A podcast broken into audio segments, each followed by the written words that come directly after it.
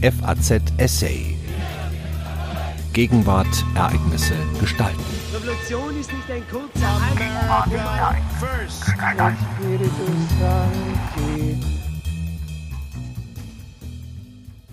Auferstehen in Ruinen. Keine Gruppe hatte sich so lange und so gründlich auf ihre Mission vorbereitet wie die deutschen Kommunisten im Moskauer Exil. Dank sowjetischer Hilfe waren die Genossen um Ulbricht und Pieck programmatisch und organisatorisch allen anderen Kräften in Deutschland haushoch überlegen. Im Juli 1945 war Ostberlin fest in ihrer Hand. Ein Essay von Dr. Jochen Staat. Zwei Tage nachdem amerikanische Streitkräfte im März 1945 Röndorf erreicht hatten, erhielt Konrad Adenauer Besuch. Zwei Offiziere baten ihn, das Amt des Kölner Oberbürgermeisters wieder zu übernehmen, aus dem er 1933 von den Nationalsozialisten entlassen worden war. Adenauer lehnte ab, da seine Söhne noch in der Wehrmacht dienten, und er befürchtete, sie würden in Sippenhaft genommen und hingerichtet. Einen Monat später sprach ein Stabsoffizier aus General George Pattons dritter US-Armee bei Konrad Adenauer vor. Er trug dem 69 Jahre alten vormaligen Zentrumspolitiker, der auf einer Liste unbescholtener Personen stand, abermals das Amt des Oberbürgermeisters an. In Adenauers Erinnerungen ist der Besucher als amerikanischer Offizier, ein jüdischer Emigrant, der meinen Namen kannte, erwähnt. Adenauers Gesprächspartner hieß Ulrich Biel. Der gebürtige Berliner und promovierte Jurist war 1934 in die Vereinigten Staaten ausgewandert.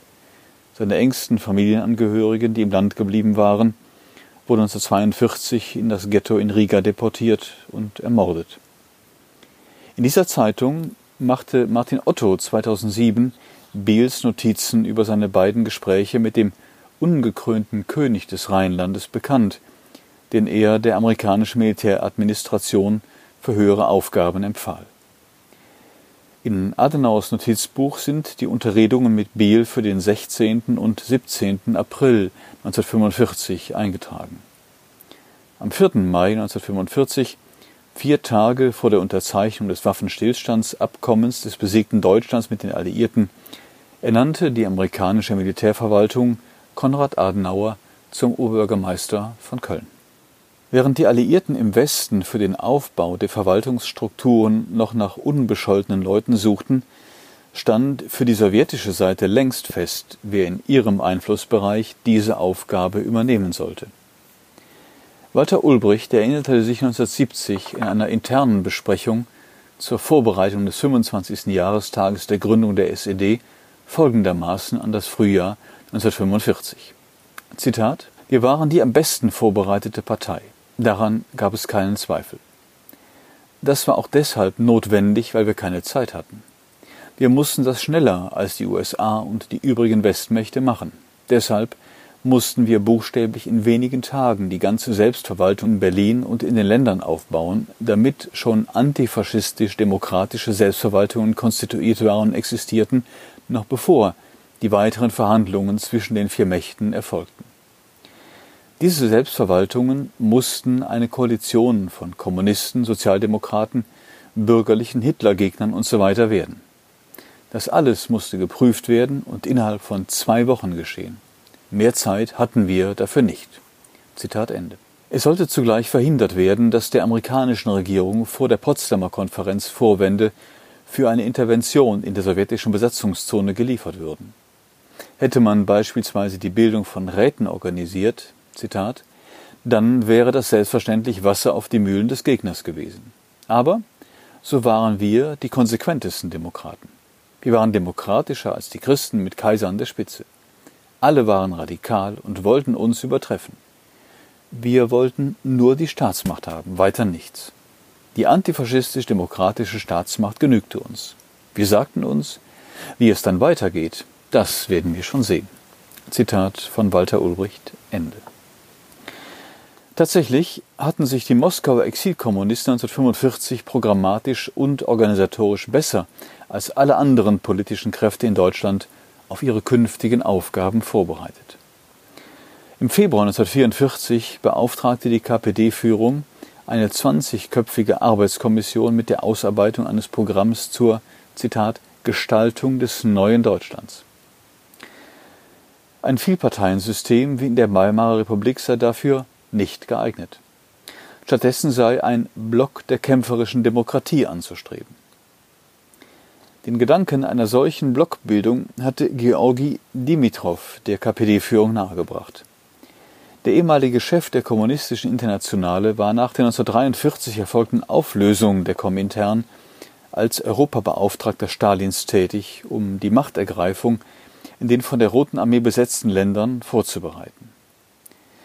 In seinem Heimatland Bulgarien sorgte bereits 1944 ein Block der kämpferischen Demokratie namens Vaterländische Front für die Ausschaltung bürgerlicher Kräfte und den Übergang zur kommunistischen Volksrepublik.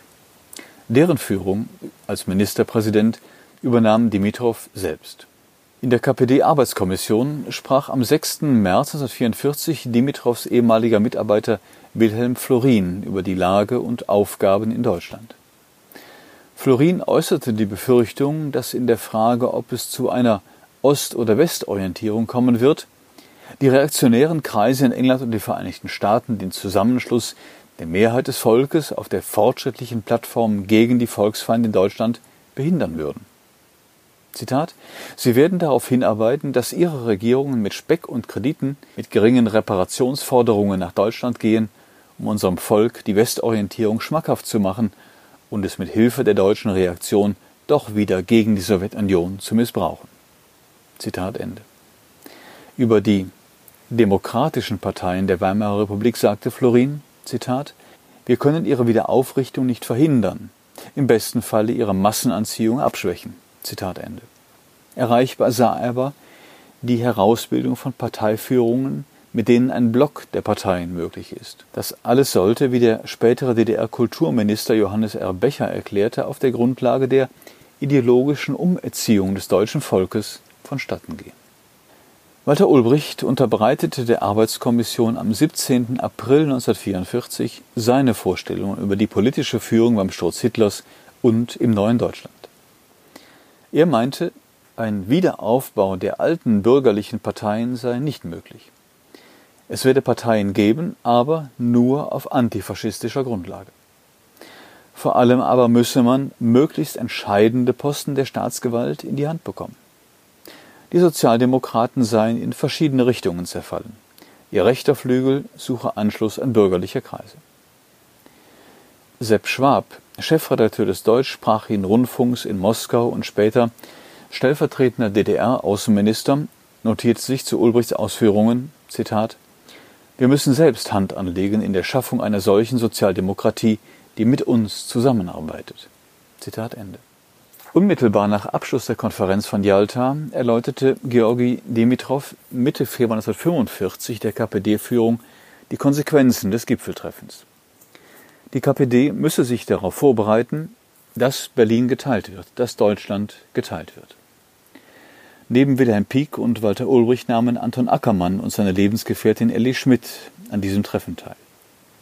Elli Schmidt erinnerte sich 1966 in einer internen Zeitzeugenbefragung an die damalige Unterredung mit Dimitrov. Seit diesem Gespräch sei sich die KPD-Führung sicher gewesen, Zitat, dass der Kapitalismus wenigstens in einem Teil Deutschlands seine Existenz behaupten wird. Zitat Ende. Nach dieser Besprechung verfasste Walter Ulbricht am 18. Februar 1945 seinen Vorschlag für die nächsten Maßnahmen der deutschen Kommunisten. Darin formulierte der 1933 emigrierte Kommunist bereits detaillierte Anweisungen, wie nach der Zitat Entsendung von Arbeitsgruppen aus Funktionären der KPD in das von der Sowjetunion besetzte deutsche Gebiet Zitat Ende zu verfahren sei. Da im sowjetischen Exil nur wenige hundert KPD-Funktionäre die stalinistischen Säuberungen überlebt hatten, forderte Ulbricht zur Verstärkung Hunderte in Schnellkursen umgeschulte antifaschistische Kriegsgefangene an, die für die Arbeit im sowjetisch besetzten deutschen Gebiet geeignet sind. Am 1. März 1945 veranstaltete Wilhelm Pieck in der KPD-Parteischule bei Moskau eine Lehrstunde über Probleme des Kampfes für neues Deutschland. Um den Kursteilnehmern die Konsequenzen aus der Konferenz von Yalta zu erläutern. Es sei damit zu rechnen, dass es in den Westzonen den reformistischen Führern der Sozialdemokratie und Gewerkschaften ermöglicht werde, Einfluss gegen die Kommunisten zu gewinnen. Zitat Wesentlich einfacher wird die Organisierung unserer Arbeit in der Besatzungszone der Roten Armee, sowohl was den Einsatz unserer Kader angeht, als auch die Zusammenarbeit und die Übereinstimmung in Ziel und Durchführung unserer Aufgaben. Zitat Ende. Die KPD werde rasch Zeitungen und Rundfunk für ihre Agitation nutzen können. Auch wenn zunächst ein Block der kämpferischen Demokratie auf der Tagungsordnung stehe, blieben die kommunistischen Ziele bestehen, wenn sie auch für die nächste Zeit noch nicht verwirklicht werden können, aber die Zeit dafür wird kommen und wir müssen uns gründlich darauf vorbereiten, so Wilhelm Pieck. Am 5. April 1945 beschloss die KPD-Führung in Moskau Richtlinien für die Arbeit in dem von der Roten Armee besetzten deutschen Gebiet. Sie wurden nach Konsultationen mit der politischen Hauptverwaltung der Roten Armee an jene KPD-Funktionäre herausgegeben, die für die erste Rückkehrwelle nach Deutschland ausgewählt waren. Die Richtlinien enthielten einen Aufgabenkatalog, den die KPD-Funktionäre gemeinsam mit den sowjetischen Orts- und Stadtkommandanten zu verwirklichen hatten. Im Einzelnen ging es um Maßgaben für die Verwaltungs- und Öffentlichkeitsarbeit, aber auch zur Säuberung der Schulen, Bibliotheken und Institutionen von narzisstischer, militaristischer und anderer reaktionärer Literatur. Dabei sollten nicht nur die nationalsozialistischen Bücher aus dem Verkehr gezogen werden, Zitat, auch die aus der Weimarer Republik können nicht mehr für den Unterricht verwendet werden. Zitat Ende. Die Richtlinien enthielten weiterhin Anweisungen, welche Positionen beim Aufbau von Stadt- und Gemeindeverwaltung unbedingt durch Kommunisten aus dem Exil und antifaschistische Kriegsgefangene zu besetzen seien. Mitgeteilt wurde auch, dass die Führungsgruppe der KPD zunächst beim Stab der ersten Weißrussischen Front stationiert werde. Dem Frontstab der Roten Armee für die Gebiete Berlin-Brandenburg, Mecklenburg-Vorpommern und Sachsen-Halle-Merseburg wurden KPD-Funktionäre zugeteilt, Zitat, die als Instrukteure bei der Organisierung der Stadtverwaltungen helfen. Die für Bezirks- und Kreisstädte eingeteilten KPD-Rückkehrer hätten dort zu kontrollieren, ob die geschaffenen Gemeindeverwaltungen aus zuverlässigen Antifaschisten bestehen und wirklich im Sinne der Richtlinien arbeiten. Zitat Ende. Während sich die KPD-Einsatzgruppen in Moskau auf ihre Mission vorbereiteten, kommandierte die Hauptverwaltung der Roten Armee am 3. April 1945 Arthur Pieck, den Sohn des KPD-Vorsitzenden, von der Kolandfront in Lettland nach Moskau ab. Pieck, den die Hitlerregierung ausgebürgert hatte, besaß die sowjetische Staatsbürgerschaft und diente als Politkommissar und Hauptmann in der Roten Armee. Nun sollte er als ortskundiger Dolmetscher bei der Besetzung Berlins und als Verbindungsmann zwischen dem sowjetischen Oberkommando und den deutschen Kommunisten zum Einsatz kommen. Den Notizbucheinträgen Arthur Pieks sind viele Details der Machtübernahme durch die aus Moskau nach Berlin zurückgekehrte Brigade Ulbricht zu entnehmen. Pieck meldete sich am 30. April im Hauptquartier der 5. Stoßarmee des sowjetischen Stadtkommandanten Berlins, Generaloberst Nikolai Bersarin, zum Dienstantritt. Am gleichen Tag landete in den 70 Kilometer östlich von Frankfurt an der Oder gelegenen Ort Karlau im Bezirk Meseritz, dem späteren polnischen Kawawa, eine sowjetische Militärmaschine mit Walter Ulbricht und seinen Leuten an Bord. Ulbricht wurde sofort nach Berlin gefahren, die anderen folgten am nächsten Tag. Unter den zehn mitgebrachten antifaschistischen Kriegsgefangenen befand sich auch der ehemalige Wehrmachtsmajor und Ritterkreuzträger Paul Markgraf. Bersarin ernannte ihn umgehend zum Berliner Polizeipräsidenten. Aufmerksame Leser des völkischen Beobachters konnten mit Markgrafs Namen etwas anfangen. Das NSDAP-Blatt hatte zu Jahresanfang 1943 gemeldet, Zitat, der Führer verlieh das Ritterkreuz des Eisernen Kreuzes an Oberleutnant Paul Markgraf, Führer einer Panzerjägerabteilung. Oberleutnant Paul Markgraf, am 17. Juli 1910 als Sohn des Behördenangestellten August Markgraf in Berlin geboren, griff mit seiner Panzerjägerabteilung bei dem Kampf im Raum von Stalingrad aus eigenem Entschluss eine im Vorgehen befindliche Kavalleriebrigade an und vernichtete sie. Zitat Ende. Markgraf geriet kurz danach bei Stalingrad in sowjetische Kriegsgefangenschaft und schloss sich bald dem von der KPD gegründeten Nationalkomitee Freies Deutschland, dem NKFD, an.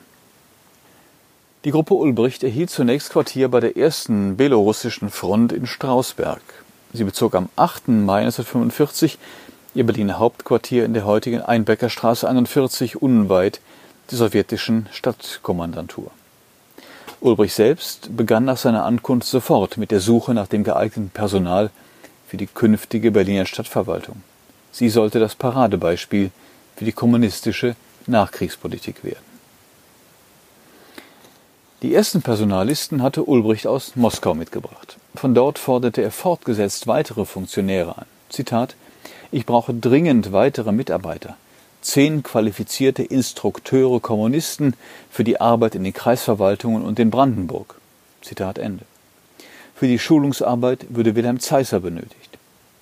Zitat Zehn Kriegsgefangene habe ich auf die Kreisverwaltungen verteilt. Ich brauche Kohlmei und zehn Gehilfen für die Arbeit in der Abteilung Volksbildung. Es wäre erwünscht, dass Hans Becher Ende Mai zur Arbeit unter der Intelligenz hierher kommt. Zitat Ende. Eine Zeitung könne in ungefähr zwei Wochen erscheinen, dafür benötige er als Chefredakteur Rudolf Fernstadt. Am 6. Mai 1945 traf Ulrich mit Bersardin zusammen und erläuterte ihm seine Liste für die Besetzung des Berliner Magistrats. Am 10. Mai stellte Arthur Pieck dem aus Moskau angereisten Politbüro-Mitglied der KPDSU Anastas Mikoyan mehrere der vorgesehenen Magistratsmitglieder persönlich vor. An der Begegnung nahmen auch die Marschälle Schukow und Sokolowski sowie Stadtkommandant Bessarin teil. Walter Ulbricht beorderte am 16. Mai Arthur Pieck zu sich und wies ihn an, sich Zivilkleidung zu besorgen, denn er könne zur Amtseinführung des Magistrats nicht in sowjetischer Uniform erscheinen. Stadtkommandant Bessarin setzte am 19. Mai den Magistrat ein. Seinen bisherigen Dolmetscher und Berater Arthur Pieck ernannte er zum Stadtrat für Personal und Verwaltung. Als Oberbürgermeister und Aushängeschild diente der parteilose, 68 Jahre alte Architekt Arthur Werner, der 1932 kurzzeitig der NSDAP angehört, aber im gleichen Jahr die Partei enttäuscht wieder verlassen hatte. Walter Ulbricht sagte später über Werner, Zitat, der hatte den besten Zylinder von Berlin und war immer gut gekleidet. Er war der Typ des bürgerlichen Politikers mit geschliffenen Umgangsformen.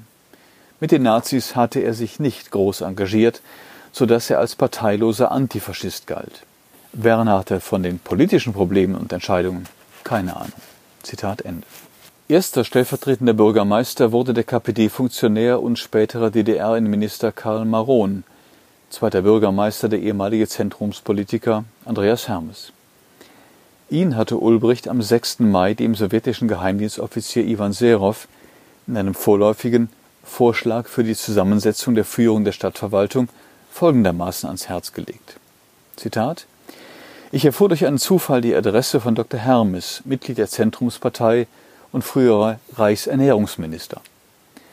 Nach längerem Suchen trafen wir ihn in der Villa einer befreundeten Frau. Dr. Hermes hatte ganz gut verstanden, dass ich nicht nur gekommen war, um mich mit ihm freundschaftlich zu unterhalten. Hermes stehe noch sehr stark unter dem Eindruck der Todesstrafe, deren Vollstreckung in knapp entgangen war. Die Aufgabe der sowjetischen Militärverwaltung sei es, ihn systematisch und geduldig zu beeinflussen und keine Mittel zu scheuen, ihn für die Freundschaft zur Sowjetunion zu festigen. Zitat Ende. Dieses Vorhaben misslang jedoch gründlich. Hermes geriet als Vorsitzender der neu gegründeten CDU Deutschlands und Gegner der Bodenreform mit der sowjetischen Besatzungsmacht aneinander. Im Oktober 1945 wurde er abgesetzt. Das Amt als Stadtrat für Ernährungswesen im Berliner Magistrat hatte er bereits im Juli 1945 aufgeben müssen. Stadtkommandant Bersarin machte zwölf KPD-Funktionäre zu Stadträten, zwei Stadträte gehörten der SPD an, zwei weitere waren parteilos. Einer davon, der weltberühmte Chirurg Ferdinand Sauerbruch, übernahm die Leitung des Gesundheitswesens. Ulbrichts Empfehlung, Zitat, er ist ehrlich für Zusammenarbeit, hat aber zweifellos noch manche deutsch-nationale Anschauung. Zitat Ende. Für die Arbeit der Volksbildungsabteilung sollte nach Ulbrichts Personalaufstellung ein gewisser Karl Rühmann herangezogen werden, einer der bekanntesten Filmschauspieler und Regisseure. Rühmann hatte nach Ulbrichts Informationen Genossen bei der illegalen Arbeit gegen das Hitlerregime geholfen und sei sowjetfreundlich gesinnt. Anlässlich der feierlichen Amtseinführung des Berliner Magistrates am 19. Mai 1945 durfte Heinz Rühmann einige Worte sprechen. Die Aufgabe der Künstler sei es, sagte er laut einem Bericht der Berliner Zeitung, den hart arbeitenden Menschen Freude und Entspannung zu bringen. Zitat das ist umso schöner für uns, als jetzt die Kunst befreit sein wird von allen Schikanen und Fesseln, unter denen sie bis vor wenigen Tagen litt. Zitat Ende. Dafür erhielt Rühmann angeblich stürmischen Beifall. Im Berliner Stadtgebiet kam es nach dem Einmarsch der Roten Armee zu tausendfachen Vergewaltigungen von Mädchen und Frauen. Die sowjetische Militäradministration untersagte der Gesundheitsverwaltung unter Ferdinand Sauerbruch, Abtreibungen bei betroffenen Frauen vorzunehmen. In einer Besprechung mit KPD-Funktionären aus den Berliner Verwaltungsbezirken rechtfertigte Walter Ulbricht dies mit den Worten, Zitat, es wurde mitgeteilt, dass der Leiter der Abteilung für Gesundheitswesen die Frauen zu sich bestellt hat, die vergewaltigt wurden, um die Abtreibung zu organisieren. Einige Genossen pflichteten dieser Auffassung bei. Wir erklärten, dass eine Untersuchung von Frauen erfolgen darf im Falle von Geschlechtskrankheiten, aber im Übrigen sind wir gegen die Abtreibungen. Wir werden das in einiger Zeit auch offen begründen. Die Herrenärzte müssen darauf aufmerksam gemacht werden, in diesen Fragen etwas mehr Zurückhaltung zu üben. Zitat Ende. Am 4. Juni 1945 bestellte Josef Stalin die KPD-Führer Wilhelm Pieck, Walter Ulbricht, Anton Ackermann und Gustav Sobotka zu sich, um mit ihnen über die kommenden Aufgaben zu sprechen. Dabei gab Stalin die Perspektive aus, Zitat, es wird zwei Deutschlands geben, trotz aller Einheit der Verbündeten. Zitat Ende. Die Verantwortung für die Teilung Deutschlands sollte allerdings den Westmächten angelastet werden. Am 5. Juli 1945 äußerte sich Konrad Adenauer streng vertraulich in einem Schreiben an den Auslandskorrespondenten Hans Röhrig in Bern, besorgt über die Entwicklung in Deutschland. Zitat Russland lässt einen eisernen Vorhang herunter. Zitat Ende. Den Westalliierten fehle die Einsicht, was Restdeutschland für Europa und Amerika bedeutet. Während in den Westzonen Parteien außer der SPD erst im Entstehen waren, ging es in der sowjetischen Besatzungszone zügig voran. Am 14. Juli 1945 gründeten KPD, SPD, LDPD und CDU wie geplant den Block der antifaschistisch-demokratischen Parteien. Die fünf Unterzeichner des Gründungsaufrufs aus der CDU Andreas Hermes, Walter Schreiber, Jakob Kaiser, Theodor Stelzer und Ernst Lemmer verließen in den folgenden Jahren ebenso wie die Unterzeichner der Liberalen Partei Waldemar Koch, Eugen Schiffer und Arthur Lieutenant fluchtartig die SBZ. Im Juli 1945 rückten die Westalliierten in ihre Berliner Sektoren ein. Die KPD hatte bis dahin auch in der neu aufgebauten Berliner Polizei wichtige Positionen mit erprobten alten Kämpfern besetzt. Viele von ihnen stammten aus dem ehemaligen geheimen Militärapparat der KPD, der vor 1933 den bewaffneten Aufstand gegen die Weimarer Republik vorbereitet hatte. Der später bekannteste Mann aus dieser Kampftruppe, Erich Mielke, begann seine Nachkriegskarriere als Berliner Polizist. Am 30. Juni 1945 ersuchte Walter Ulbricht die sowjetische Besatzungsmacht um die Ernennung Mielkes als Polizeichef von Berlin-Wedding. Mielke, der 1907 im Wedding das Licht der Welt erblickt hatte, hätte sicher gerne in seinem Heimatbezirk für die neue Ordnung gesorgt. Allerdings sollte der Wedding zur amerikanischen Besatzungszone gehören und es gab noch Zeitgenossen, die sich an die Bülowplatzgeschichte vom 9. August 1931 und Mielkes Beteiligung an der Erschießung von zwei Polizeibeamten erinnerten. Sicherheitshalber wurde er deswegen am 15. Juli 1945 zum Inspektionsleiter der Polizei im Ostbezirk Berlin-Lichtenberg ernannt. Mit der amerikanischen Militärverwaltung kehrte Ulrich Biel in seine Heimatstadt zurück. Er beriet die amerikanischen Stadtkommandanten und deutsche Politiker wie Ernst Reuter und Ernst Lemmer. Später nahm er wieder die deutsche Staatsangehörigkeit an und eröffnete eine Rechtsanwaltspraxis. Biel trat 1965 der CDU bei und zog für die Union 1971 in das Berliner Abgeordnetenhaus ein. Der SED-Staat strich 1967 den 8. Mai als arbeitsfreien Tag der Befreiung gemeinsam mit dem Ostermontag und Christi Himmelfahrt aus dem DDR-Feiertagskalender. Dadurch sollte die Einführung der Fünf-Tage-Woche volkswirtschaftlich kompensiert werden. Der westalliierte Beitrag zur Befreiung Europas fand keinen Eingang in die Erinnerungskultur der DDR. In der 1978 erschienenen Geschichte der SED lautete die Kapitelüberschrift zum Kriegsende, Zitat, die Befreiung des deutschen Volkes vom Faschismus durch die Sowjetunion. Zitat Ende. Sie hörten ein Essay von Dr. Jochen Staat. Er ist Projektleiter im Forschungsverbund SED-Staat an der Freien Universität Berlin. Am Mikrofon verabschiedet sich Ihr Daniel Deckers.